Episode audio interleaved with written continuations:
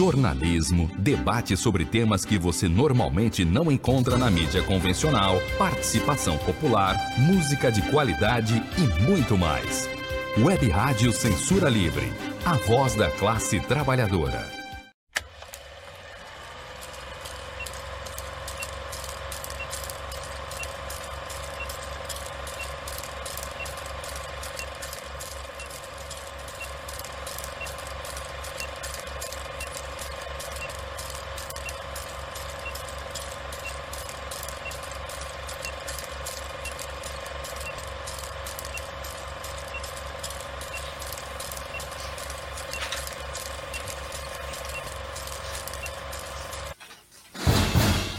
Cinema Livre.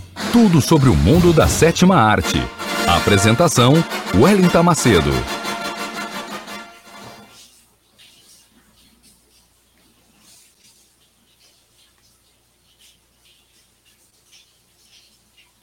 Olá, boa noite, sejam todos bem-vindos. Boa noite, esta é mais uma edição ao vivo do programa que traz tudo sobre o mundo da sétima arte, programa Cinema Livre, aqui direto da web rádio Censura Livre, a voz da classe trabalhadora. Você que está nos acompanhando no Facebook, você que está nos acompanhando pelo canal do YouTube, você que está no Twitter ao vivo, estamos ao vivo no Twitter. Sejam todos bem-vindos, cinéfilos de plantão. Eu sou o Wellington Macedo, direto aqui da minha casa em Belém do Pará. Chove neste momento em Belém do Pará, nessa noite de sexta-feira, 10 de junho de 2022.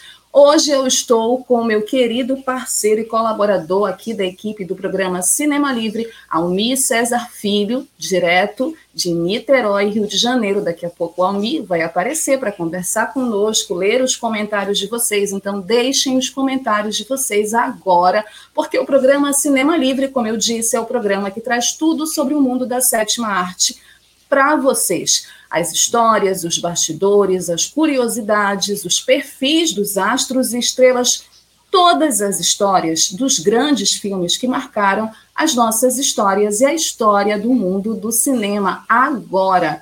Pegue sua pipoca, se ajeite onde você estiver, porque o tema de hoje é um tema bacana, né? Um tema bonito, né? Estamos na antivéspera do 12 de junho, Dia dos Namorados aqui no Brasil. Em outros países do continente americano é o 14 de fevereiro, aqui no Brasil é o 12 de junho, e nós vamos aproveitar essa data romântica, né, muito importante para muitos casais apaixonados e cinéfilos, para falar do amor no cinema. Como é que o cinema retrata o amor mas não aquele amor romântico de final feliz de conto de fadas. O amor real, o amor maduro, o amor vivido numa sociedade capitalista que, inclusive, mercantilizou o amor. É sobre isso que nós vamos falar hoje com um filme muito bacana também, um filme que marcou a minha geração, muita gente é fã desse filme, Brilho Eterno de uma Mente Sem Lembranças, do Michel Gondry, com Jim Carrey, Kate Weasley e grande elenco. Já já vamos falar dele. Então, se ajeite mais uma vez aí, pegue sua pipoca, que nós estamos começando agora. Vocês também que estão nos ouvindo pelos aplicativos da Web Rádio Censura Livre, baixados nos aparelhos de celulares, sejam bem-vindos. É isso, vamos começar o programa Cinema Livre desta noite de sexta-feira, 10 de junho de 2022. Não esqueçam de dar o like, ativar o sininho para as notificações curtir, compartilhar o nosso programa nas redes sociais. Vamos começar com o nosso habitual quadro de notícias, o quadro Curtas. E as últimas notícias do mundo do cinema, notícias boas, porque nós precisamos de notícias boas, né? No meio de tantas tragédias e problemas que nós já estamos vivendo no Brasil e no mundo, nós vamos começar com uma notícia ótima, que é sobre o filme, o festival, na verdade, Fica 2022. Barragem é o filme vencedor do Fica 2022. Com informações do próprio site Fica Festival 2022, aconteceu na manhã do último domingo, 5 de junho, o evento de encerramento da 23ª edição do Festival Internacional de Cinema e Vídeo Ambiental, Fica, na cidade de Goiás. Lembra que a gente falou desse festival aqui no Cinema Livre, inclusive com amigos meus participando do festival. Então, a cerimônia de premiação das mostras competitivas aconteceu no Cine Teatro São Joaquim. O musical Sete Vezes Pecado da Broadway, em concert, fechou a programação cultural do festival, que teve 13 dias de duração e formato presencial, depois de dois anos de restrições por conta da pandemia de Covid-19. O 23º FICA mostrou o seu protagonismo com números impressionantes. Olha só, gente, foram 474 filmes inscritos para mostras competitivas, produções que vieram de 20 países, além, claro, da exibição de filmes é, e oficinas também o FICA ofertou shows de diversos cantores vilaboenses, apresentações artísticas e culturais espalhadas pela cidade, encontro multiétnico, espetáculo de teatro, feira gastronômica, mostras de fotografia e muito mais. E o filme Barragem, do Eduardo Hades, foi eleito o melhor filme do ano, ganhando o prêmio Cora Coralina, dentro da mostra Washington Novaes. De acordo com o site Adoro Cinema, Barragem é um documentário e um apelo das famílias contra a instituição da Vale, que foram atingidas pelo rompimento da barragem de Mariana, Minas Gerais, em 2015. O documentário retrata a luta dos atingidos pelo maior desastre ambiental do Brasil para obter reparação do local. Após o rompimento da barragem de rejeitos de mineração da Samarco, em 2015, os moradores de Bento Rodrigues ficaram sem casa e sem fonte de renda. Desilusão, desinformação, desunião, protelações e outras manobras marcam o caminho de resistência dos atingidos ao longo dos anos. Bom, segundo o secretário de Cultura Marcelo Carneiro, ele, é, ele, numa entrevista, destacou a importância do FICA para a valorização das produções e da cultura local lá de Goiás. E finalizou desejando que todos tenham aproveitado o festival e que levem para suas casas mais informação e conscientização. E finalizou dizendo, abre aspas, o FICA se despede esse ano deixando um legado de valorização do cinema, do meio ambiente e também de esperanças de dias melhores. Dias melhores é o que todos nós queremos para o cinema brasileiro e para o mundo todo, para o Brasil, para o mundo todo, especialmente para o setor cultural que é um dos setores mais atingidos pela pandemia e pelos ataques desse desgoverno que aí está e que eu espero que seja o último ano dele. Então, parabéns ao FICA, parabéns por mais essa edição, parabéns aos premiados, parabéns para meus amigos que participaram desse festival. Espero que ano que vem possa estar conferindo esse festival, porque festivais de cinema, principalmente festivais de cinema no Brasil, são importantíssimos, são espaços importantes para a divulgação das produções. Portanto, você que está me vendo agora ou me ouvindo, na sua cidade está acontecendo um festival de cinema, Vá lá, vá conferir, assista, participe, prestigie a produção nacional. Seja um festival de cinema de animação, seja um festival de documentário, seja um festival de curta-metragem, participe. Incentive, apoie, prestigie a produção audiovisual brasileira, porque são profissionais competentes, dedicados, esforçados e merecem, certo? Parabéns a todos os premiados do FICA vida longa ao FICA e que ano que vem tenha mais, né? Bom, vamos lá, vamos continuar o quadro curtas, as últimas notícias, mais uma notícia de festival, notícia de vencedores de festivais. Saiu a lista dos vencedores do 11º Olhar de Cinema, mais um festival que a gente também noticiou aqui no Cinema Livre.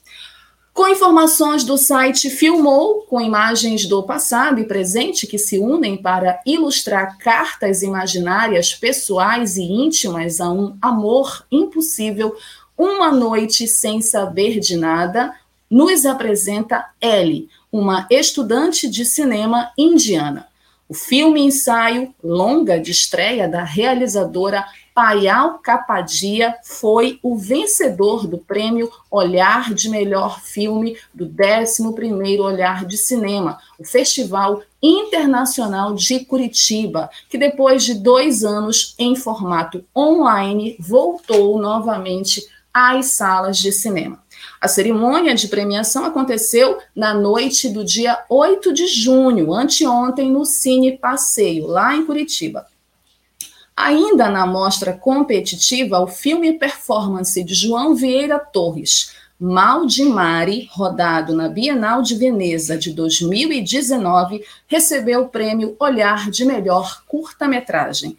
A veterana portuguesa Rita Azevedo Gomes recebeu o prêmio Contribuição Artística pela direção do longa Trio em Mi Bemol. E Freda, da haitiana Jéssica Genu, o prêmio especial do júri.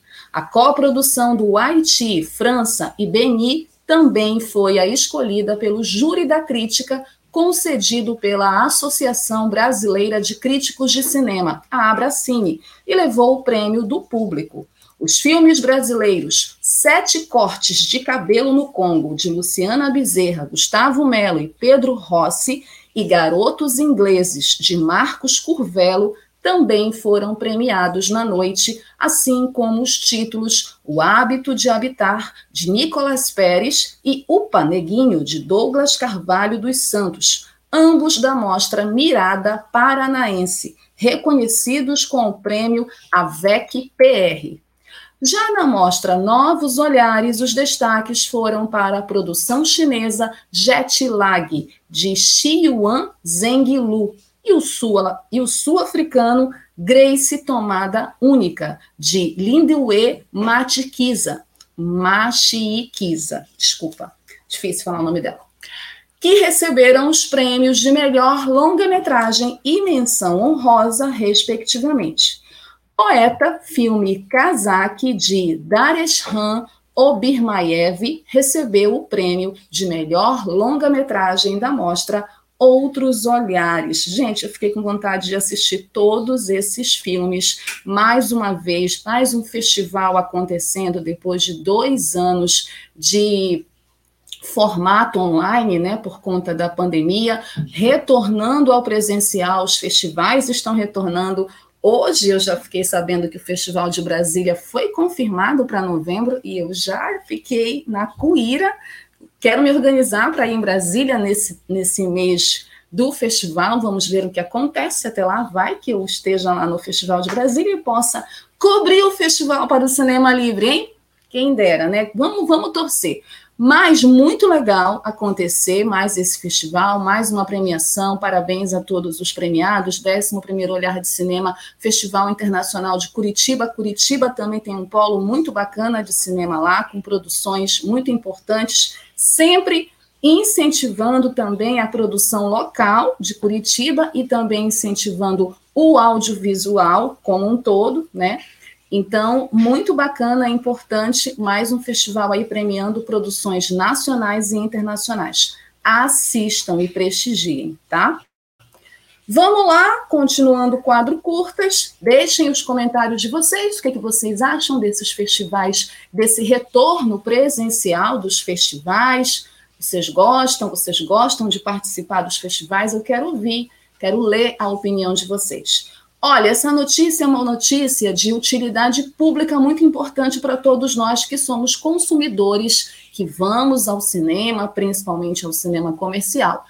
É que a comissão é, da Câmara de Deputados aprovou um projeto que obriga cinemas a informar a duração de trailers e comerciais antes das sessões. Vou explicar. Bom, essa notícia vem direto do site da agência Câmara de Notícias e a Comissão de Defesa do Consumidor da Câmara dos Deputados aprovou o projeto de lei que obriga os cinemas a informar ao público a duração de peças publicitárias ou trailers antes do início do filme. As eventuais infrações sujeitarão a sanções previstas no Código de Defesa do Consumidor. O texto foi aprovado na forma do substitutivo elaborado pelo relator, o deputado Jorge Braz, do Republicanos do Rio de Janeiro, ao projeto de lei 26-19 do deputado Wellington Prado, do PROS de Minas Gerais. Braz retirou do texto original o limite de 15 minutos para propagandas e trailers antes dos filmes. Para ele, em vez de prever um tempo máximo, melhor é informar a duração dessas peças por meio de avisos nos ingressos e na entrada das salas de cinema. Abre aspas. O substitutivo mitiga o elemento surpresa, uma vez que o consumidor não será obrigado a assistir peças publicitárias ou trailers e poderá aguardar o início do filme para adentrar a sessão. Fecha aspas, justificou Jorge Braz no parecer aprovado. O relator recomendou ainda a rejeição do substitutivo aprovado em 2021 pela Comissão de Cultura, que apenas promove ajustes no texto original. Segundo Wellington Prado, abre aspas, não raro há relatos de reclamações contra o elevado número de propagandas antes do início das sessões, fecha aspas. Assim, as eventuais condutas abusivas devem ser submetidas a penalidades como multa, suspensão temporária da atividade e até mesmo a cassação da licença, entre outras. E com relação à tramitação, o texto tramita em caráter conclusivo e ainda será analisado pela Comissão de Constituição e Justiça e de cidadania. Olha só, um assunto muito importante que interessa a todos nós, como consumidores de cinema, né, como aqueles que vão ao cinema, compram o ingresso, a gente paga o ingresso, a gente paga um combo muitas vezes, né? O ingresso do cinema é caro, e aí você tem que ficar esperando 10, 15 minutos, às vezes eu nem conto, gente, porque a última vez que eu fui no cinema comercial não, não faz muito tempo. Mas a última vez que eu fui ao cinema com os meus filhos, porque isso geralmente acontece é, quando a gente vai assistir esses blockbusters, assim, porque são muitos trailers, é direto, trailer atrás de trailer, e você fica contando quando é que vai começar o filme. Nos filmes que eu vou assistir, geralmente não tem muito trailer, né?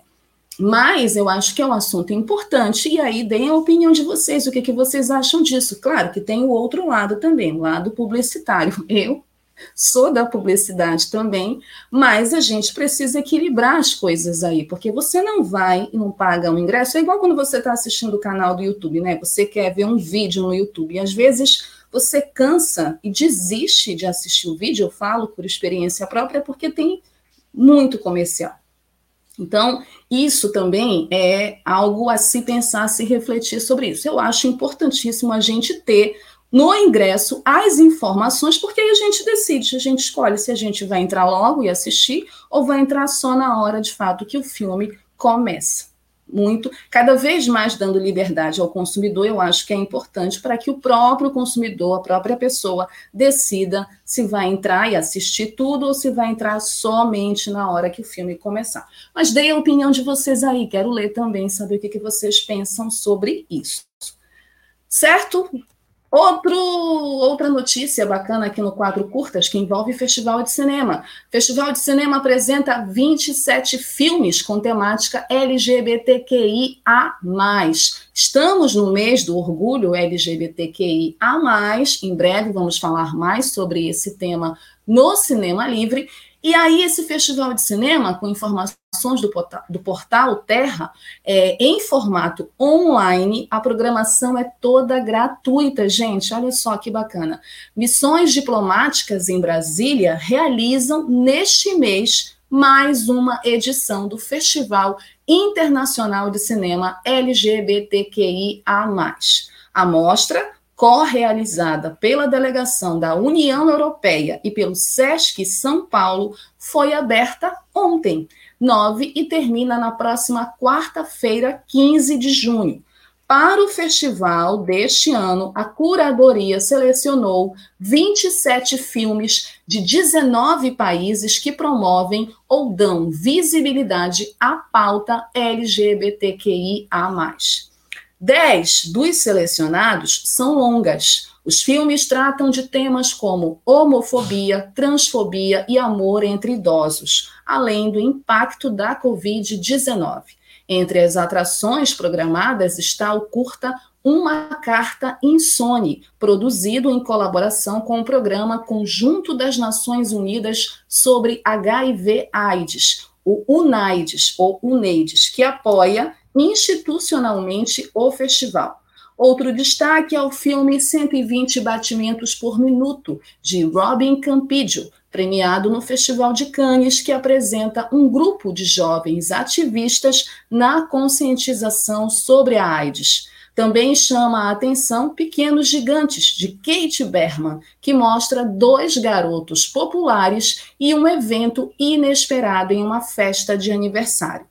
Os filmes estarão disponíveis, olha só, na plataforma do Sesc Digital, com legendas em português. O festival é coordenado pelas embaixadas da Bélgica e da Dinamarca, de Luxemburgo, do Reino Unido e da Suécia, e produzido pelas representações diplomáticas da África do Sul, da Alemanha, Austrália e Áustria, do Canadá e do Chile, da Espanha, dos Estados Unidos, da Eslovênia, França, Finlândia, Irlanda e da Itália, dos Países Baixos, de Portugal e da Suíça. Corram lá na plataforma do SESC Digital até 15 de junho, programação online e toda gratuita desse festival super importante nesse mês, que é o mês do orgulho LGBTQIA, certo?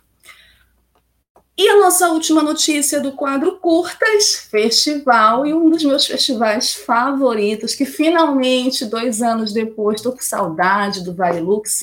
Festival Varilux de cinema francês divulga a vinheta da 13ª edição. Eu já assisti, gente, corram lá no canal do Festival Varilux no YouTube e assistam, porque está bem bonita a vinheta.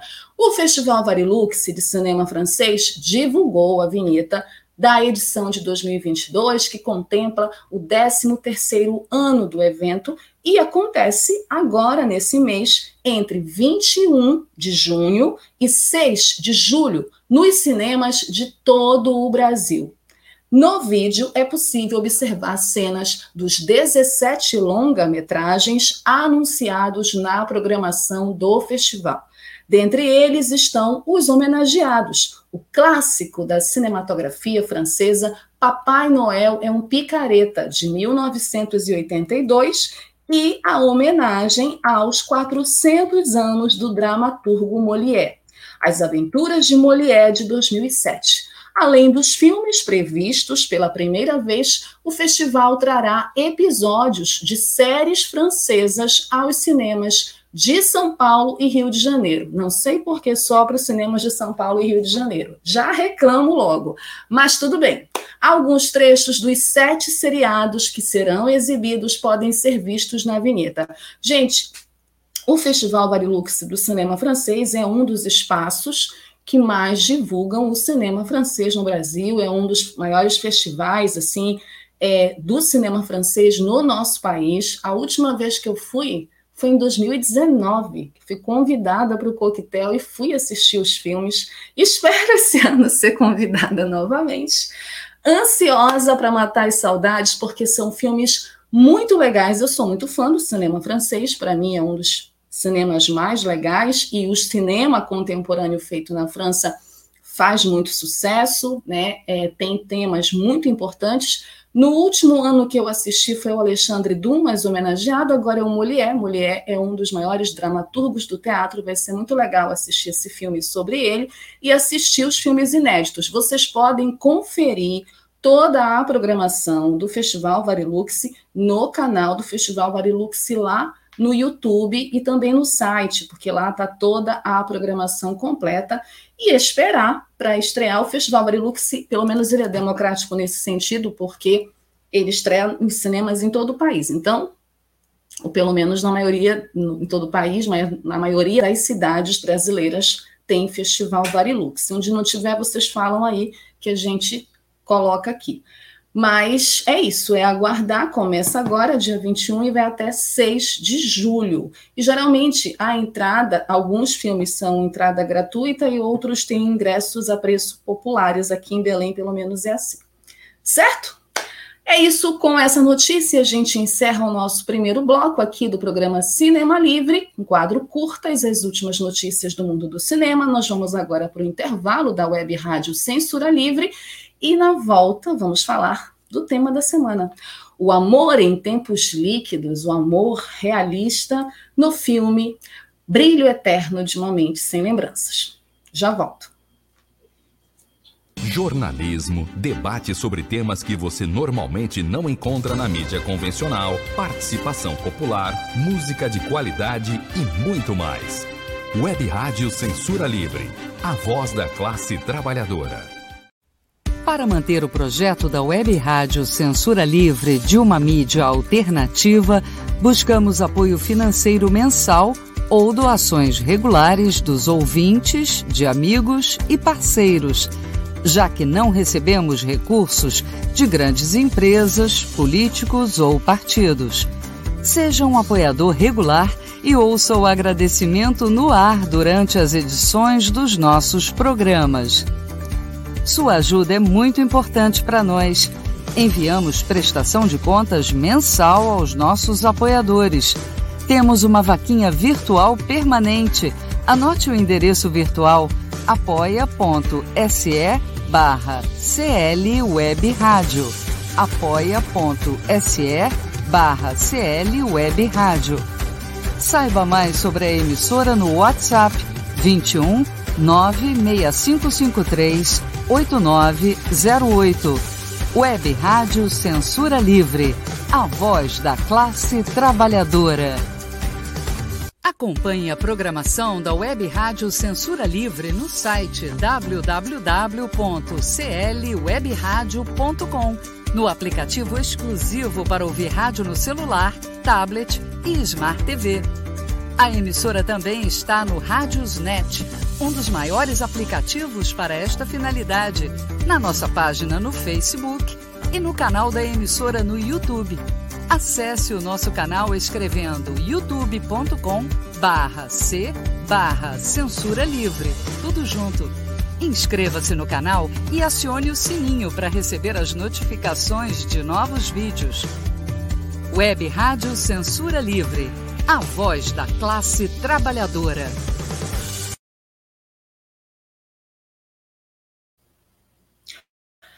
Web Rádio Censura Livre, a voz da classe trabalhadora, uma web rádio voltada a uma programação especial de cobertura às lutas da classe trabalhadora com assuntos que interessam a nossa sociedade, né, que discutem com posicionamentos políticos, também discute cultura, diversidade, tem o nosso boletim diário de notícias e também faz retransmissões de eventos, atividades, programações, atos né, da classe trabalhadora de conjunto em todo o país. Então, a gente precisa da colaboração e do apoio de vocês, ouvintes e internautas, sintonizados agora assistindo o programa Cinema Livre. Esse programa e outros programas são feitos a partir da colaboração de vocês. Então, colaborem com a gente, né? ajudem a manter o projeto da Web Rádio Censura Livre no ar. Tá aí, o Almi está colocando as nossas contas para contribuição e você ainda tem o privilégio de ouvir o seu nome e eu te mandar um beijo e um abraço, como eu vou fazer agora, agradecendo aos nossos apoiadores, Adriano, Adriano Espíndola Cavalheiro, Alexandre Elias, Antônio Felipe, Cláudio Márcio, Tunai Melo, do Bola Viva, Clayton Koff, Vânia Luz, Coletivo Casulo, Gabriel Tolstói e Gelta Xavier.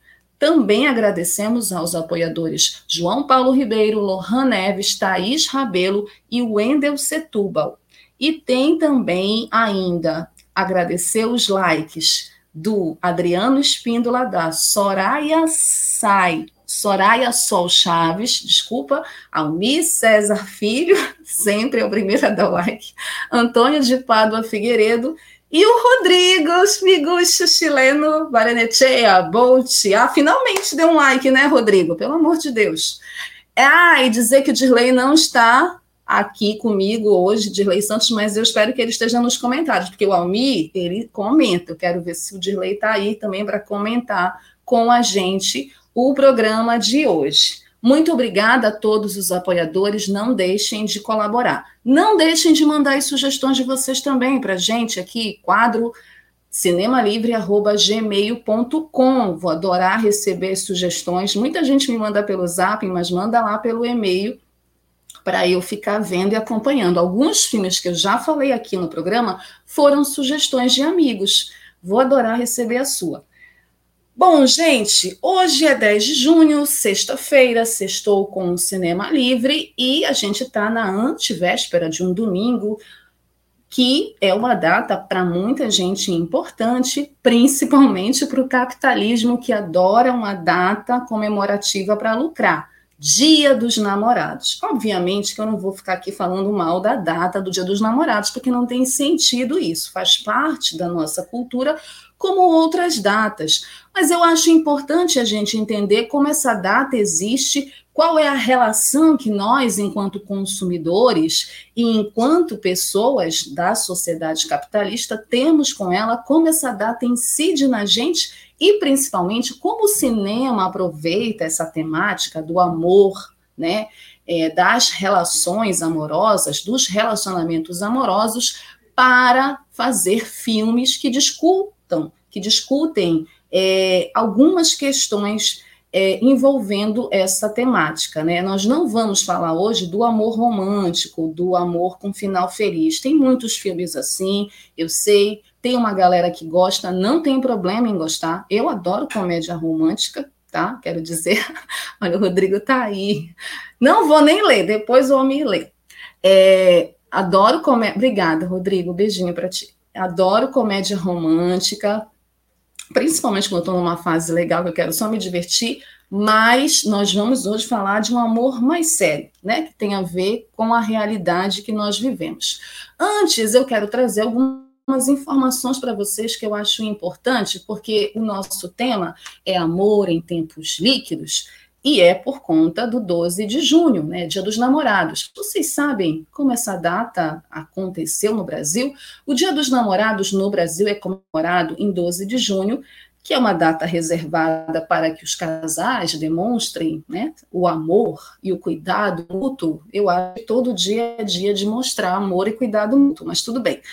Na maioria dos países, essa data é celebrada em fevereiro, como eu falei, né? 14 de fevereiro, nos Estados Unidos e em alguns países latinos que falam o espanhol.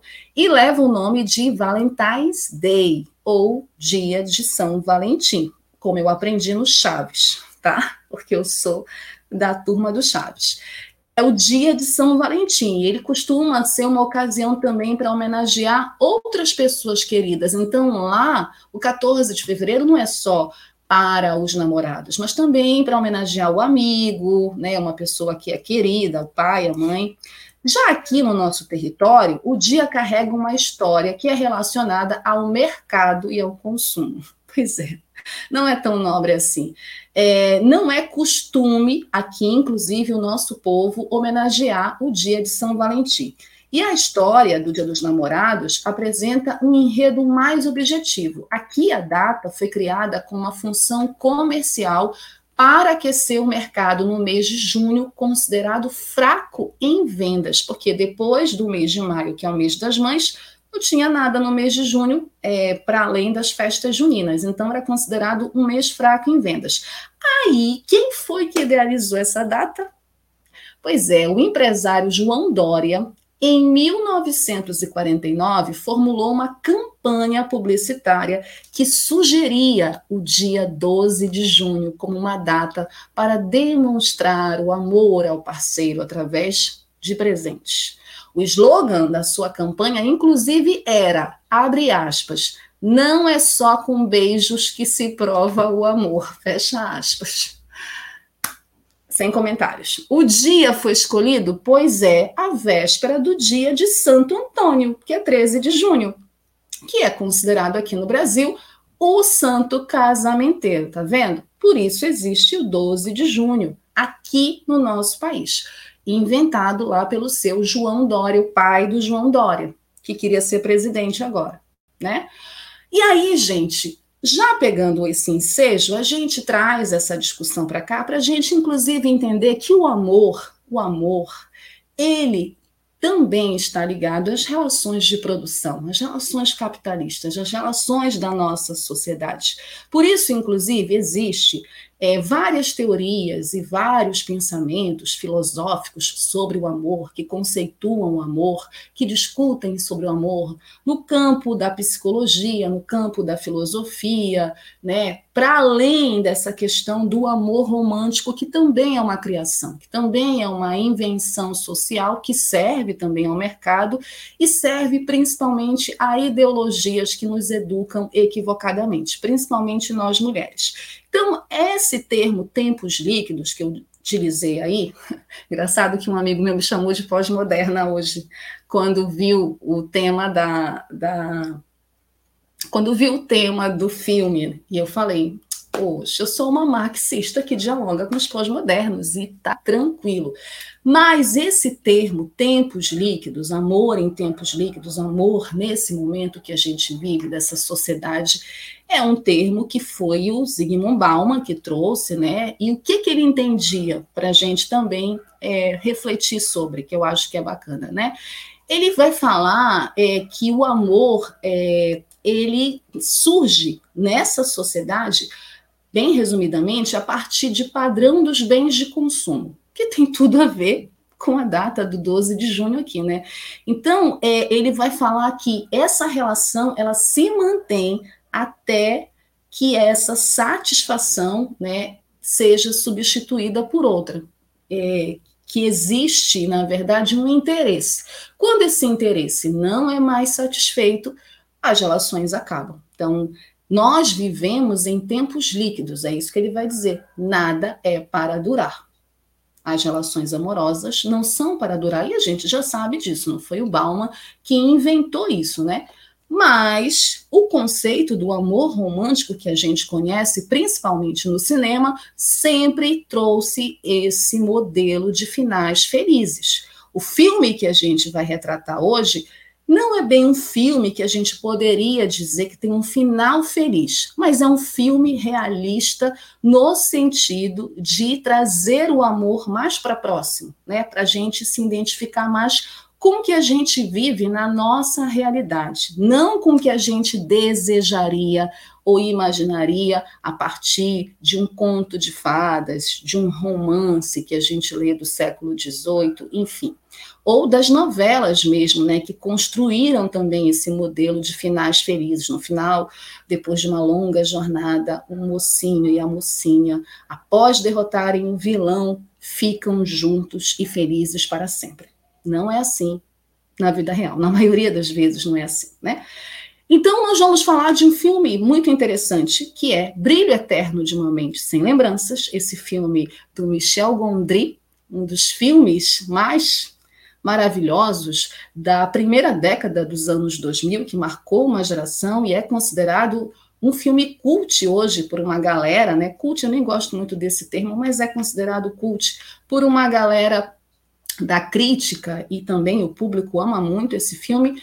É Brilho Eterno de uma Mente Sem Lembranças, o título original é Eternal Sunshine of the Spotless Mind, ele é um filme de 2004, é um filme estadunidense, dos gêneros comédia, dramático, romântica.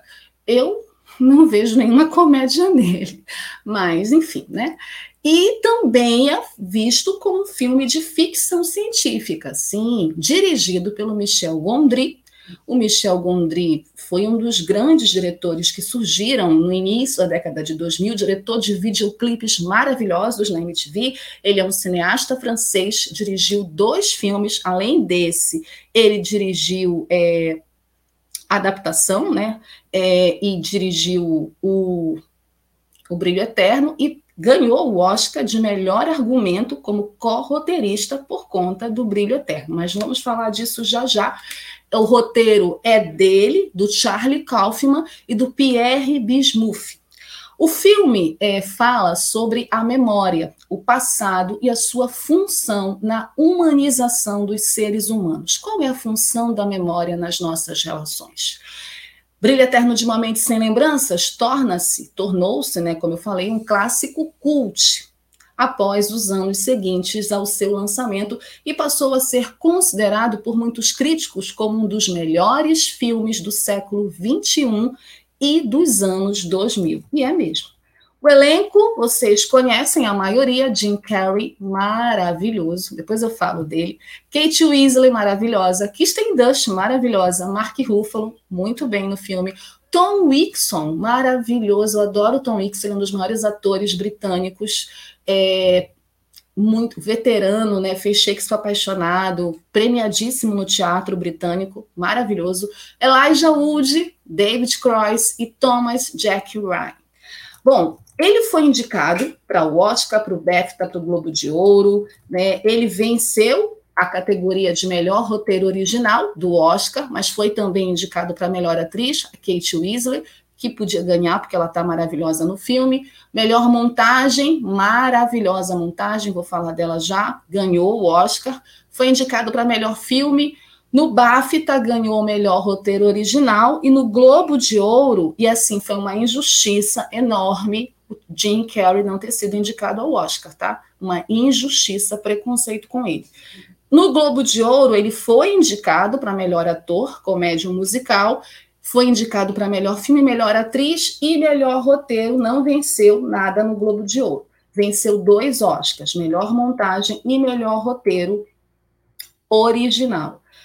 Bom, a história do Brilho Eterno de uma Mente Sem Lembranças é sobre um casal que se submete a uma técnica, a uma nova técnica terapêutica que promete apagar mais recordações no intuito de salvar seu relacionamento, mas no meio do caminho surgem complicações.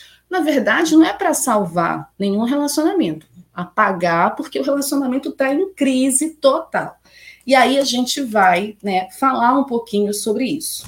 Bom, primeiro que o filme ele começa no Dia dos Namorados. Isso é uma coincidência bem interessante, né? Começa no Dia dos Namorados, o Joel, que é o personagem do Jim Carrey, ele acorda numa manhã e vai para o trabalho, uma manhã comum, normal, como outra qualquer, e vai para o trabalho e no meio do caminho, no meio de ir para o trabalho, lá no metrô, esperando o metrô chegar para ir no trabalho, ele resolve é, não fazer mais isso, resolve sair da zona de conforto dele.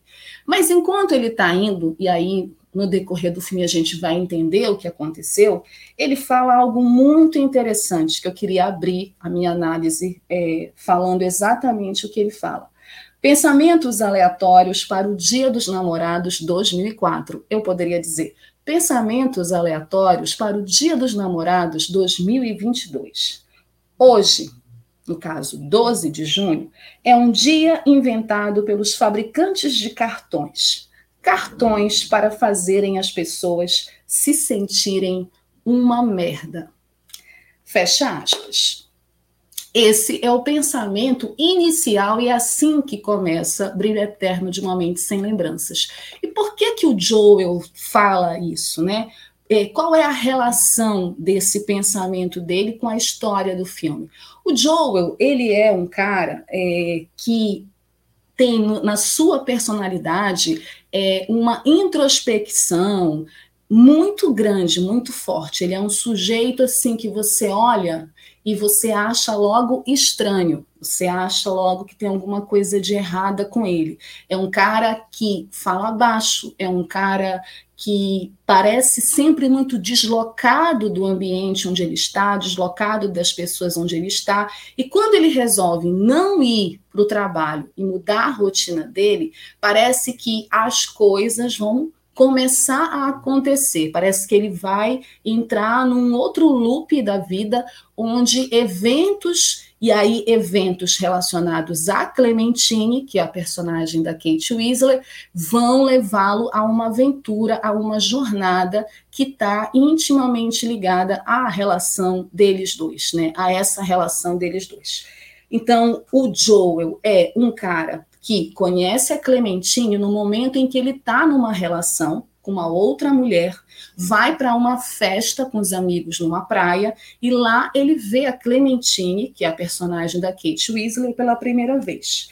E aí a Clementine é quem? Quem é essa personagem? Quem é a Clementine, esse papel da Kate Weasley? A Clementine, ela é uma figura que é o oposto do Joel. Se o Joel é introspectivo para dentro, a Clementina é extrovertida, expansiva, ela fala sem parar. Ela, inclusive, no início do filme, é quem dá em cima, vamos dizer assim, do Joel, né? Eles começam a se relacionar a partir da iniciativa dela. Então, nesse sentido, a Clementine é ativa, né? Ela, ela tem uma postura muito mais ativa, é, enquanto o Joel tem uma postura passiva. Então, ela provoca as coisas, provoca as conversas, vai marcando os encontros, vai dizendo que eles já estão casados.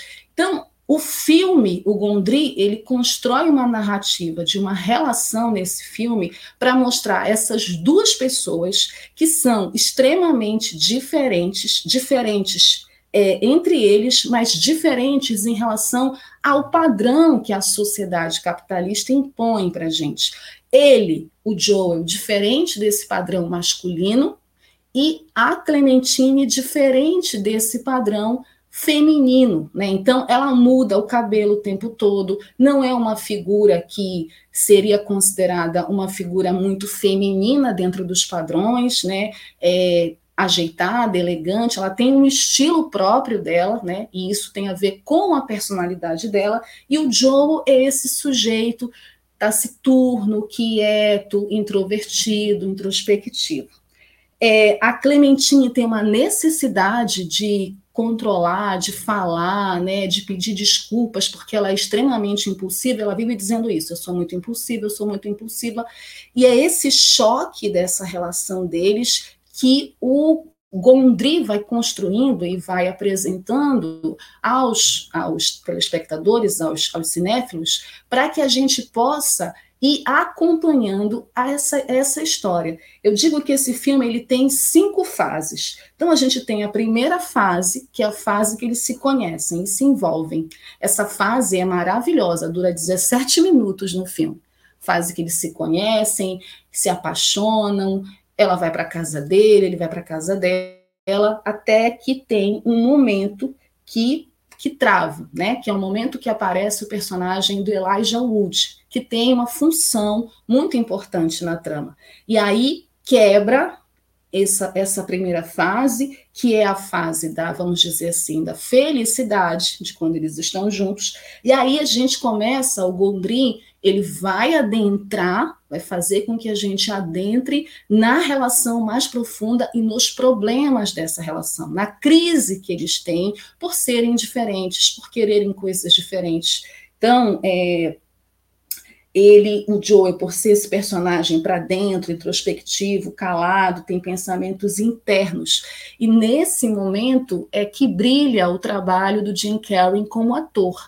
A gente está acostumado, nós, o mundo todo conheceu o Jim Carrey como o careteiro do Máscara e do Ace Ventura, né, fazendo caretas, dando gargalhadas, falando alto, com trejeitos Nesse filme é um trabalho de imersão, né? é um trabalho interno que o Jim faz, fazendo esse personagem que eu acho fantástico. Ele consegue até ficar bonito no filme.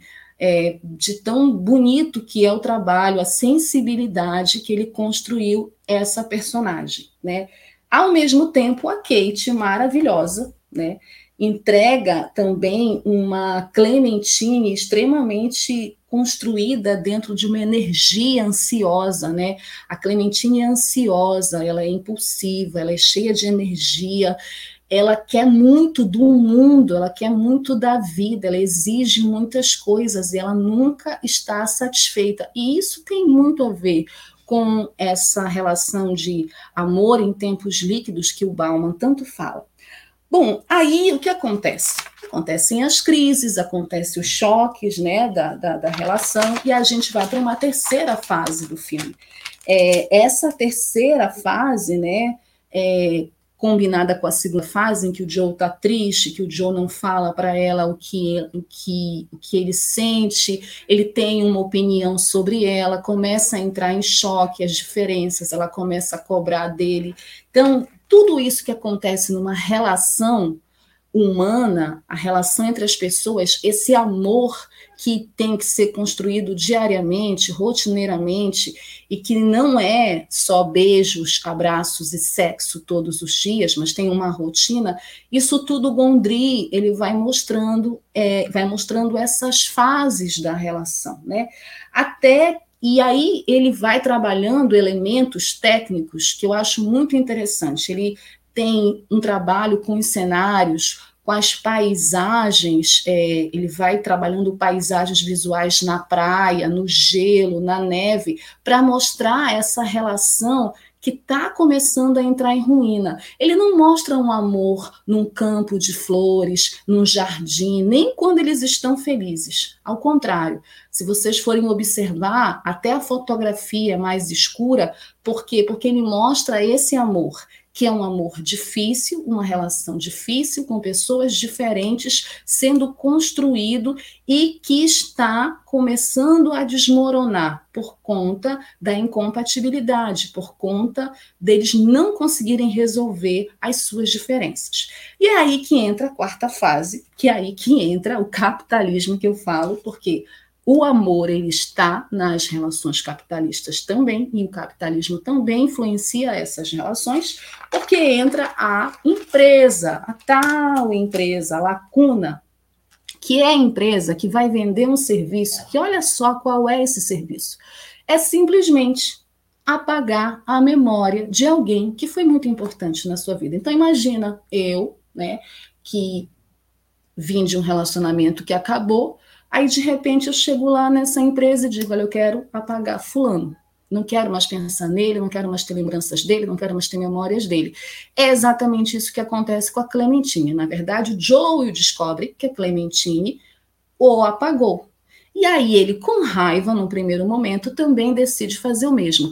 Mas quando ele decide fazer isso, outras coisas no roteiro, e aí é brilhante o roteiro do Gondry, porque o Gondry ele podia construir um filme extremamente pessimista na minha avaliação e análise, onde ele diria: o ideal, a solução ideal, quando você termina uma relação, é apagar a memória, é esquecer o ex, esquecer a ex, esquecer tudo que vocês viveram. Mas o Gondry não vai por esse caminho. Ele mostra que existe essa opção e por isso essa empresa existe, e aí entra o trabalho do Tom Wilson, do Mark Ruffalo, do Elijah Wood e da Kirsten Dunst.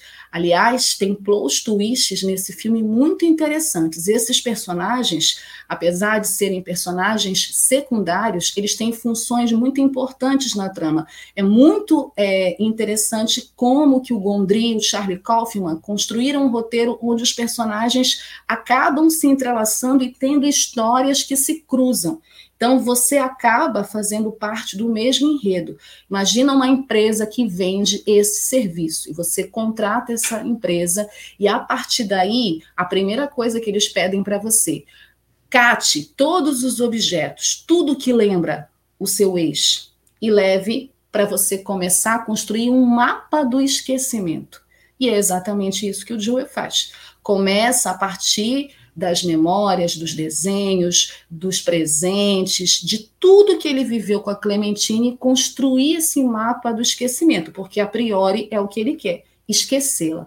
Mas no meio do caminho ele desiste. E aí a gente tem essa outra jornada, por isso plot twist, né? Uma outra virada na trama, onde o Joel vai lutar para manter as lembranças, para manter as memórias, para não perder, porque ele entende que essas memórias fazem parte da história que ele viveu com ela, independente se essa história teve um final feliz ou não. Então, o filme, o Gondry, discute a importância da memória nas nossas vidas, a importância das lembranças numa história de amor que, diferente do que vendem para gente nos romances, nos contos de fadas, nas novelas e nas comédias românticas, a lá Uma Linda Mulher, o amor ele é real, o amor é um sentimento que precisa ser construído, apesar do 12 de junho ser uma data inventada, o amor não é uma invenção. E o amor ele não está no abstrato, ele também é material, ele está aqui na nossa sociedade. Ele acontece toda hora, todos os dias. As relações são relações também dentro desse modo de produção capitalista que precisam ser construídas, porque existem fatores externos que influenciam essas relações. Portanto, só viver de amor na prática não tem como. Então, o Gondry ele vai mostrando para a gente nessa história, nessa relação desses dois personagens, mas também dos outros personagens que estão ao redor, porque depois a gente vai ter um outro plot twist envolvendo os personagens do Tom Wilson e da Kirsten Dust, que na verdade as memórias, as lembranças são parte da gente e são importantes, mesmo que sejam memórias ruins, para a nossa construção pessoal, para o nosso amadurecimento, para que a gente cresça, para que a gente não repita os erros na próxima relação. Por isso que não é um filme pessimista. O Gondry poderia ter construído uma narrativa pessimista até o fim, mas ele, com esses plot twists e com, com o roteiro maravilhoso que ele vai construindo, inclusive é, é, colocando outras questões no filme, a gente vai é, refletindo sobre, sobre a questão da própria memória e como ela é importante. Por fim, eu queria só dizer para vocês que esse título, Brilho Eterno de uma Mente Sem Lembranças, ele é inspirado num poema do Alexander Pope, que fez esse poema, é um poema grandão, gente, para uma história de amor real, Abelardo e Heloísa que inclusive estão enterrados naquele cemitério super famoso lá da França. E aí eu vou ler só um trechinho para a gente terminar aqui a nossa análise do filme. Como é imensa a felicidade da Virgem sem culpa, esquecendo o mundo e pelo mundo sendo esquecida. Brilho eterno de uma mente sem lembranças. Cada prece é aceita e cada desejo realizado. As lembranças são importantes. Elas não devem ser apagadas porque são parte de nós e são parte da nossa construção pessoal. Assistam Brilho Eterno de uma Mente Sem Lembranças, porque é um filme muito atual. Assistam, inclusive, no Dia dos Namorados, com os namorados de vocês, com os companheiros, com os parceiros de vocês, e reflitam sobre essa questão das diferenças, das lembranças, das memórias e da construção desse amor que tem que ser, acima de tudo, um amor real. Vamos para o intervalo, na volta a gente lê os comentários e continua no último bloco do Cinema Livre. Jornalismo, debate sobre temas que você normalmente não encontra na mídia convencional, participação popular, música de qualidade e muito mais. Web Rádio Censura Livre, a voz da classe trabalhadora. Para manter o projeto da Web Rádio Censura Livre de uma mídia alternativa, buscamos apoio financeiro mensal ou doações regulares dos ouvintes, de amigos e parceiros, já que não recebemos recursos de grandes empresas, políticos ou partidos. Seja um apoiador regular e ouça o agradecimento no ar durante as edições dos nossos programas. Sua ajuda é muito importante para nós. Enviamos prestação de contas mensal aos nossos apoiadores. Temos uma vaquinha virtual permanente. Anote o endereço virtual apoia.se barra CL Web Rádio. apoia.se barra CL Web Rádio. Saiba mais sobre a emissora no WhatsApp 21 96553 8908. Web Rádio Censura Livre. A voz da classe trabalhadora. Acompanhe a programação da Web Rádio Censura Livre no site www.clwebradio.com, no aplicativo exclusivo para ouvir rádio no celular, tablet e Smart TV. A emissora também está no Rádiosnet, um dos maiores aplicativos para esta finalidade, na nossa página no Facebook e no canal da emissora no YouTube. Acesse o nosso canal escrevendo youtube.com barra C barra Censura Livre. Tudo junto. Inscreva-se no canal e acione o sininho para receber as notificações de novos vídeos. Web Rádio Censura Livre. A voz da classe trabalhadora.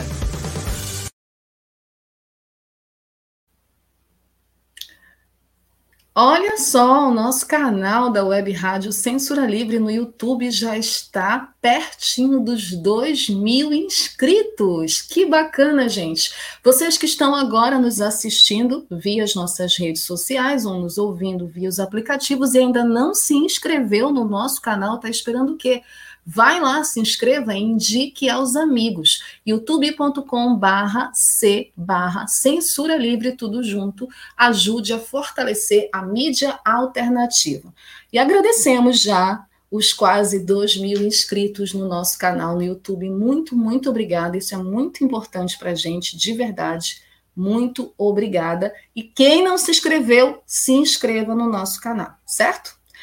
Almir César Filho, chegue aqui para a gente ver os comentários, ler os comentários e conversar um pouco sobre o filme antes do nosso bloco final. Está na área?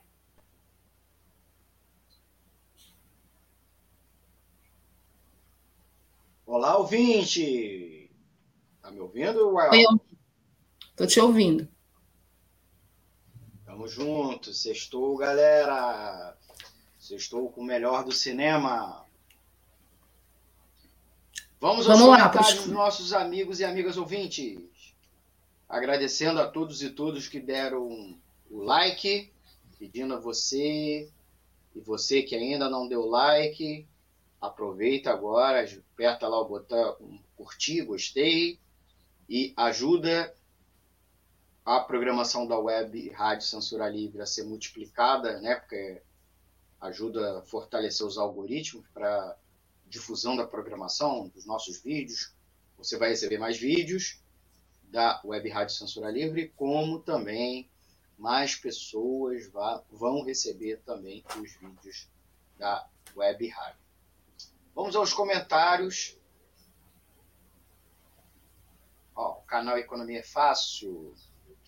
Empresas de exibição usam e abusam de longo tempo de propaganda antes do início das sessões, sem nenhum desconto a quem comprou ingresso. Verdade. Lembrando que é, é uma receita a mais, mas que eles não repassam aos clientes sobre forma de abatimento, desconto.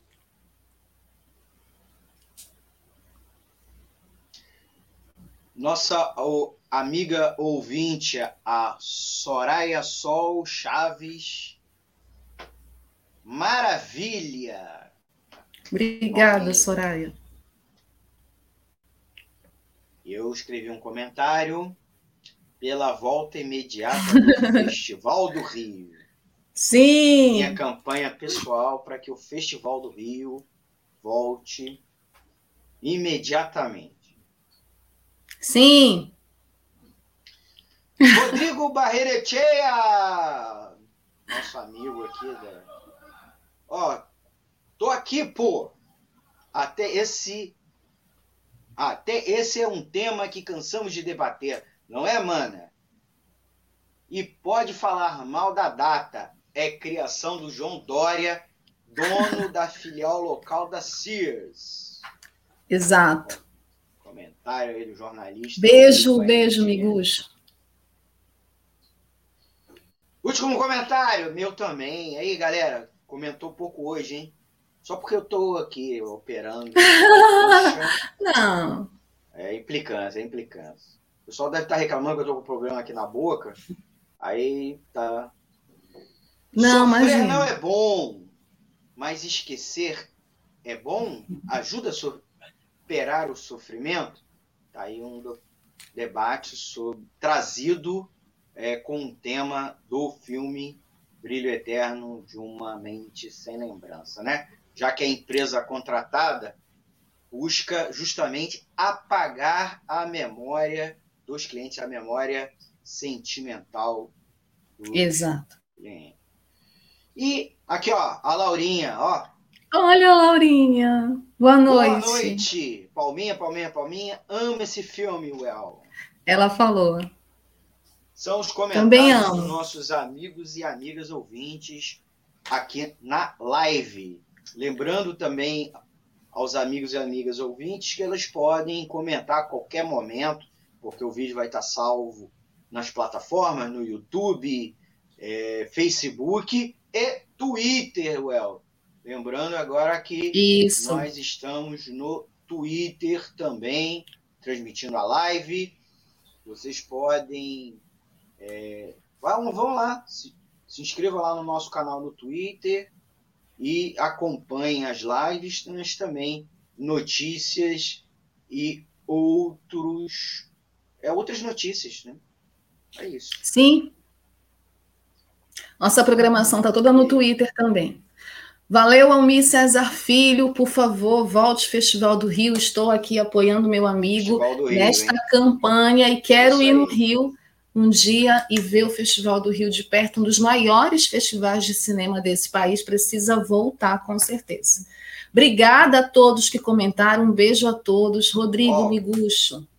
Well, a gente ainda Oi. não tem notícia do Araribóia Cine, Cine Araribóia, que é o festival aqui de Niterói. É, São Gonçalo também tem o Cine Tamoio. Olha tem só, notícias. que legal. Vamos fazer aí uma campanha também nas redes sociais. Vamos, gente, vamos lá, vamos dois voltar. importantes festivais aqui na região metropolitana do Rio de Janeiro. Leste vamos Fluminense voltar, gente. também tem muito cinema. Tchau, tchau, El. Massa. Tchau, tchau, galera. Tchau, Almir. Obrigada. Almir César Filho, nosso colaborador querido. Obrigada, obrigada a todos que comentaram. Beijo, Laurinha. Beijo, Soraya. Beijo, Rodrigo. É, o Almir fez uma pergunta sobre né, sofrer não é bom, né, esquecer é o melhor remédio, mais ou menos isso. É, tem uma expressão, sofrer não é bom, me colocou, mas esquecer é bom, ajuda a superar o sofrimento. Então, tem uma, uma frase budista, eu acho que é frase, né, uma máxima budista que fala: a dor é inevitável mas o sofrimento é uma escolha. Pensem nisso, tá? E é, vamos continuar com esse tema, né? Amor real, realismo, amor. Ah, eu sabia, Rodrigo, que tu gostas desse filme, eu também. É um dos meus favoritos. Vamos para dicas. Cinco filmes que, assim como Brilho Eterno de uma Mente Sem Lembranças, retratam a madurez, né? Os amores reais, aqueles que não têm final feliz, porque, gente, vamos combinar. Pode ser até o amor da sua vida quem acredita nisso, mas não necessariamente significa que você vai ficar com ele, porque a realidade é muito maior do que os nossos desejos, as nossas vontades, né? Principalmente para quem é marxista, né, chileno. Ai, mas vamos lá, gente. Vamos com essas dicas aqui, porque são cinco filmes que eu separei, são cinco filmes muito especiais, eu gosto muito. O primeiro é esse aí, que o homem já colocou, um dos meus favoritos. Eu tenho várias ressalvas ao Allen. Ponto. Dito isso, tem filmes dele que são importantes, inclusive o meu favorito dele, que eu não vou dizer aqui, vai estar em breve aqui neste programa. Mas Noivo Neurótico, Noiva Nervosa, é um filme muito importante, não só na cinematografia do Woody Allen, mas também discute as relações amorosas de um ponto de vista que nos anos 70 não era muito comum discutir, né? A partir da história desse humorista judeu e divorciado que faz análise há 15 anos e que se apaixona pela Anne Hall, porque o título original eu acho horrível esse título em português, Noivo Neurótica, Noiva Nervosa. O título original desse filme é Anne Hall, que é a personagem da nossa é, querida Diane Keaton, né? Então, a partir dessa análise que ele faz 15 anos ao se apaixonar pela Anne Hall, que é uma cantora em início de carreira com uma cabeça um pouco complicada, também não gosto dessa dessa forma como ela é vista, porque ele é complicado, ele é muito complicado. O personagem do Woody Allen, em pouco tempo eles decidem morar juntos, mas as crises conjugais começam a aparecer e afetar os sentimentos de ambos. Gente, é um exercício, é uma catarse assim de assistir esse filme. Eu gosto muito do texto do Woody Allen, por isso eu assisto os filmes dele porque ele é muito bom de texto, os diálogos, as cenas, a relação e a química que existe. Eles namoraram na vida real, né? O Woody Allen e a Diane Keaton. Então, eles tinham uma química muito forte no filme, e toda a história do filme é sobre eles dois, é sobre a relação deles dois, é sobre como ele a vê na relação e como ela a vê. Eu acho que tem um olhar mais machista dele no filme, mas é uma, uma análise minha, e tem a última frase do filme que, gente, arrebata. Eu sempre choro. A última vez que eu vi, eu chorei de novo que é quando ele, nessa análise, né, a relação acaba, tá, gente? Eu vou logo dando spoiler. A relação não tem final feliz nesse filme e ele tá lá com um cara lá, com um analista, e ele fala que ele lembra muito bem dela, que ela é muito importante para ele, e aí ele fala para o analista. É, eu a encontrei, falei com ela e lembrei do meu irmão, do meu irmão que é esquizofrênico e que um dia pensou que era uma galinha. E aí o analista vira para ele e fala: Mas por que então você não falou para o seu irmão que, que ele não era uma galinha? Porque eu precisava dos ovos. Então, ele faz uma analogia é, com essa questão de que nós ainda buscamos o amor, porque o analista está conversando com ele sobre por que, que você então ainda quer encontrar uma nova relação se a sua relação não deu certo, se você sofreu. E aí ele faz essa analogia, contando essa história da galinha, do irmão e dos ovos, para dizer porque nós ainda precisamos de ovos, nós precisamos do amor. Então é um filme muito interessante que discute, assim como o Brilho Eterno, é, essa forma de se relacionar e as diferenças entre as pessoas. Assistam. Noivo Neurótico, Noiva Nervosa. É a nossa primeira dica. Nossa segunda dica é também um filme considerado cult, é da mesma geração de Brilho Eterno de uma Mente Sem Lembranças. É Closer, Perto Demais, é também um dos filmes meus favoritos dessa época, dessa, dessa dessa primeira década, no ano 2000, é um filme de 2005, dirigido pelo Mike Nichols, o saudoso Mike Nichols, tem um elenco maravilhoso, Clive Owen, que apareceu para o mundo com esse filme, foi indicado ao Oscar de melhor ator coadjuvante, Jude Law, Natalie Portman maravilhosa e a Julia Roberts. A Natalie também foi indicada ao Oscar de atriz coadjuvante.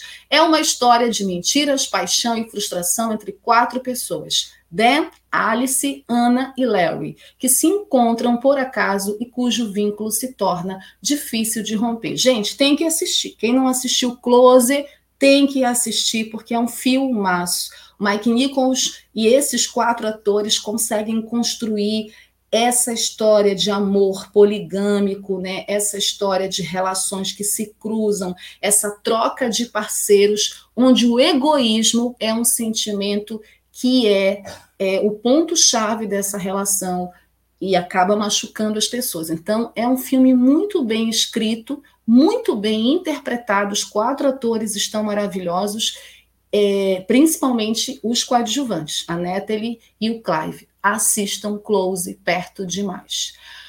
O terceiro filme é um filme que não é muito conhecido. Eu amo esse filme, eu comprei quando era uma pirata, eu tinha ele até recentemente em casa, mas com as mudanças eu perdi meu filme pirata. E ele é lindo, gente. Blue Valentine é o nome dele no original, mas o título em português é infame, Namorados para Sempre. Nada a ver, porque vocês se enganam. Vocês olham o título e acham, ah, que lindo, é uma história romântica com final feliz. Não é. É um casal de classe média que tenta reacender a chama de seu casamento durante uma viagem de fim de semana. Apesar de ainda serem jovens, os dois já estão marcados pela vida suada que levam juntos e pelas experiências que tiveram no passado. Tá na Netflix, assistam esse filme, eu recomendo, não só porque tem a Michelle Williams, maravilhosa, para mim uma das maiores atrizes da geração dela, que foi indicada ao Oscar de melhor atriz por esse papel. Ryan Gosling também está nesse filme, mas porque ele discute. Se é um filme que vai discutir amor real, essa coisa que não é conto de fadas, não é casinha, amor e praia, é esse filme. Né? Vai discutir as dificuldades reais de um amor que começa e que termina. E como eles sofrem, porque eles terminam se amando ainda. Então, é um filme que eu recomendo muito, Blue Valentine, em português, Namorados para Sempre, mas não é Namorados para Sempre, é Blue Valentine, filme de 2010 do Derek Ciafrance, certo? Nossa quarta dica vem lá de los hermanos, nuestros hermanos, Argentina, Medianeiras, Medianeiras, Buenos Aires na era do amor virtual. Eu gosto desse filme. Esse filme é de 2011, dirigido pelo Gustavo Tareto é, fez muito sucesso na época, né, também se tornou meio cult, discute essa questão do amor em tempos de internet, faz uma relação muito bacana também com essa discussão que o Bauman traz sobre o amor em tempos líquidos, fala sobre o Martim, que sofre de fobias e está num processo de recuperação. Ele trabalha como web designer e aos poucos ele consegue sair do isolamento do seu apartamento e da sua realidade virtual, porque ele tem essa dificuldade em interagir com as pessoas. E aí, desde que a sua ex-namorada deixou para morar nos Estados Unidos, ele nunca mais teve um relacionamento sério e o isolamento acabou se tornando uma rotina até ele encontrar uma moça que passa por ele todos os dias, eles se cruzam e não se conhecem, e é a partir daí que o Gustavo Tareto vai discutir as relações de amor na era virtual. Bem interessante também da gente assistir e de refletir algumas coisas que são atuais, que tem tudo a ver com o que a gente vive hoje, principalmente em tempos de isolamento e de pandemia. Medianeiras. Assistam, filme argentino da melhor qualidade do cinema argentino, que é um dos melhores cinemas da América Latina. Minha última dica é uma dica nacional, porque eu não poderia deixar de trazer um filme nacional muito bacana, que foi uma surpresa para mim quando eu assisti. Eu não assisti no cinema, não conhecia esse filme. Foi por acaso mesmo, zapeando, procurando filmes diferentes, porque eu faço isso, fico lá. Não gosto de assistir os filmes que a Netflix me indica. Às vezes eu assisto porque os meus amigos pedem para assistir, mas eu gosto de procurar filmes por mim mesma. E aí eu achei Ponte Aérea. Ponte Aérea é um filme nacional da Júlia Rezende, de 2015, com dois atores super talentosos, a Letícia Colim, que eu gosto muito particularmente, acho ela uma das melhores atrizes da geração, o Caio Blá, que também é um ator super talentoso, que eu conheço desde pequeno, e nesse filme Ponte Aérea, que discute o amor de uma maneira também muito madura e real, ele vai falar da relação da publicitária paulistana Amanda e do artista plástico carioca Bruno, que se conhecem durante um voo Rio-São Paulo e logo sentem uma atração inexplicável. Apesar de serem pessoas completamente distintas e da distância, eles se apaixonam perdidamente. A priori parece mais um filme romantiquinho, com água com açúcar, mas não é, gente. Assistam, porque vocês vão ver as sutilezas dessas diferenças aparecendo entre essas duas pessoas, desde as diferenças culturais, por ela ser de São Paulo, ele ser do Rio, as diferenças profissionais, as diferenças de personalidade. É um filme muito legal, bem bacana, assim, leve, dá para assistir com o namorado, namorada, ninguém vai chorar, tá? Como, por exemplo, no Close, que todo mundo chora, como no Brilho Eterno, que dá para chorar. Esse não. Mas ele é bem bacana, tem um roteiro bem legal. Indico Ponte Aérea, porque é um filme real, né? Sobre o amor maduro, sobre o amor, mesmo sem firulas, sem ficar acreditando em amor romântico, conto de fadas. Tá bom? Nossa última dica, Ponte Aérea. E vamos agora para o nosso perfil, porque nós falamos aqui desse filme maravilhoso, Brilho Eterno de uma Mente Sem Lembrança, falamos que o Jim Carrey, inclusive, quebrou os estereótipos e os preconceitos, a estigmatização que tinha com a imagem dele fazendo esse filme em 2004, mas nesse filme ele teve uma parceira maravilhosa, super talentosa, que desenvolveu com ele uma química muito legal, que é uma das chaves do sucesso do filme, né? Que é uma atrizaça que eu conheço desde Alma Gêmea, lá quando eu era moleca, e essa mina também era uma moleca.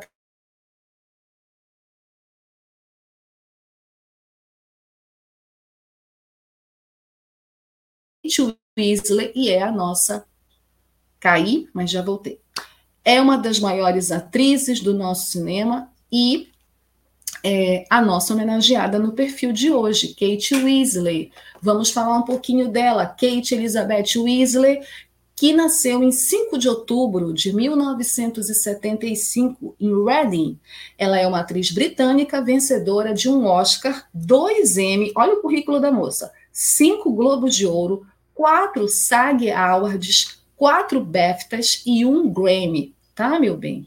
Ela é a atriz mais jovem a receber seis indicações ao Oscar antes dos 31 anos de idade, com sete indicações no total. E é uma das poucas atrizes a ganhar três dos quatro principais prêmios do entretenimento americano.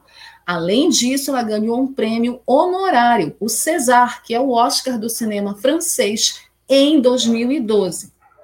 E ela só tem 46 anos, tá?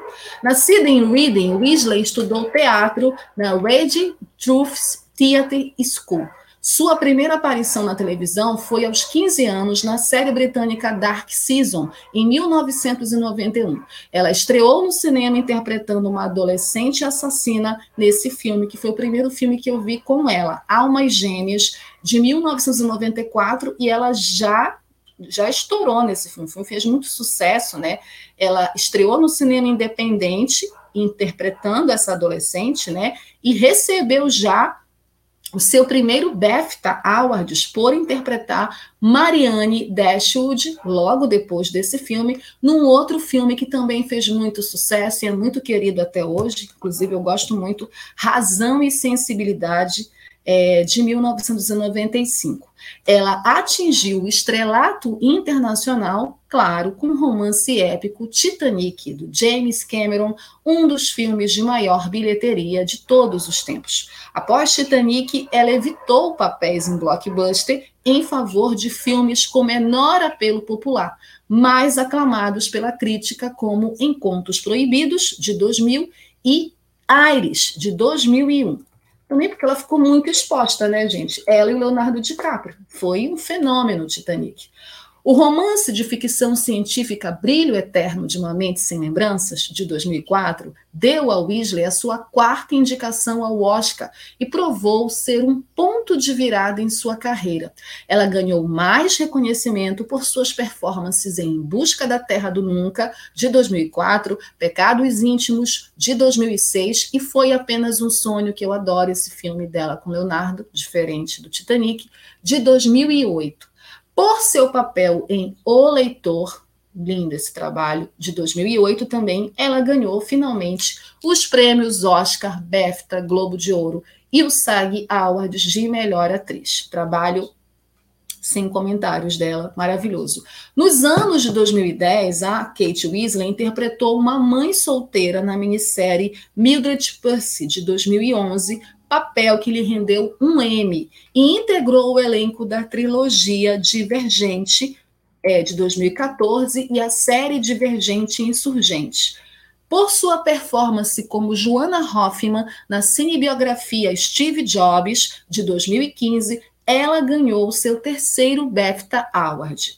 por sua narração no audiobook Listen to the Storyteller de 1999, a Kate Weasley ganhou um Grammy.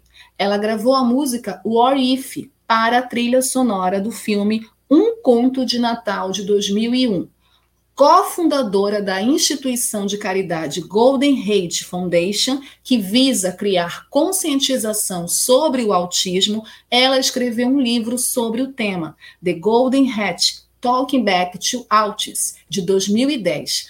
A revista Time a nomeou uma das 100 pessoas mais influentes do mundo em 2009 e em 2012 ela foi nomeada comendadora da Ordem do Império Britânico.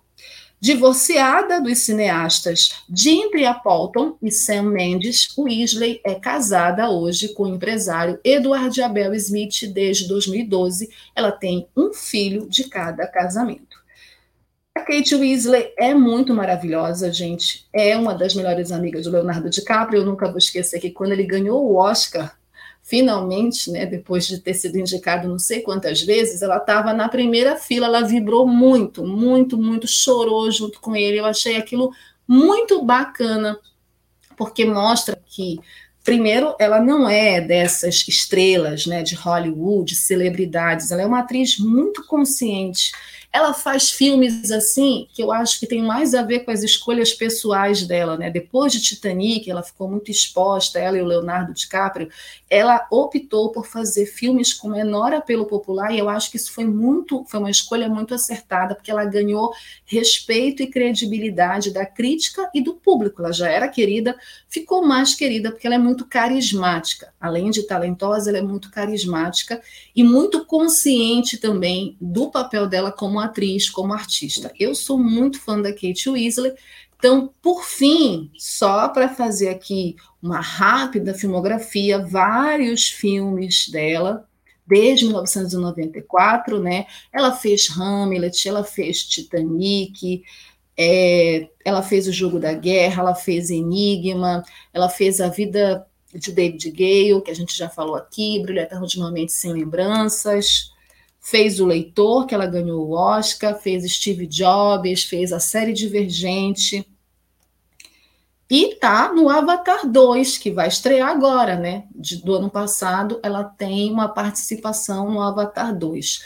Tem vários trabalhos na televisão, né? De minisséries e participações em séries, que ela ganhou, inclusive, prêmios por conta disso, e é super indicada a várias premiações do cinema e da TV. Ela já foi indicada ao Oscar de melhor atriz coadjuvante por Razão e Sensibilidade. Ela foi indicada ao Oscar de melhor atriz por Titanic, melhor atriz coadjuvante por Aires, ganhou é, melhor atriz por O Leitor em 2009, mas foi indicada a melhor atriz por Brilho Eterno de uma Mente Sem Lembranças. É, e também por Steve Jobs, ela foi indicada para melhor atriz coadjuvante e já venceu é, Globo de Ouro de melhor atriz coadjuvante é, em cinema, em minissérie ou telefilme, já venceu é, como comédia ou musical, já venceu dois Emmys de melhor atriz ou minissérie em telefilme e ganhou três BAFTAs, que é o Oscar do cinema britânico. Essa moça não é pouca coisa, tá, meu bem? É uma das maiores atrizes do cinema mundial, super carismática, super talentosa, produtora também. É, tem esse papel de conscientização, esse trabalho social dela é, em relação ao tema do autismo. É mãe, e assim, é a nossa homenageada no quadro hoje do perfil Kate Weasley, a eterna Clementine, ô oh, querida, ô oh, querida Clementina do Brilho Eterno de uma Mente Sem Lembranças. É a nossa estrela do quadro Perfil de hoje, desse Cinema Livre que chega ao fim nessa noite de sexta-feira, 10 de junho de 2022, falando de amor em tempos líquidos. Muito obrigada pela audiência, obrigada a todos que ficaram conosco até agora, nos assistindo pelas redes sociais, nos ouvindo pelos aplicativos da Web Rádio Censura Livre. Obrigada pelo meu, pela companhia do meu parceiro Almir César Filho hoje comigo nessa edição. Obrigada aos apoiadores. Viva o amor sempre, principalmente o amor real e o amor maduro. Cuidem-se. Dia dos Namorados é só uma data, né? Amem e se deixem serem amados e construam o amor de vocês da forma mais honesta, tranquila e bonita possível. É isso, gente. Sexta-feira que vem eu volto com mais Cinema Livre. Beijos, cuidem-se. Tchau.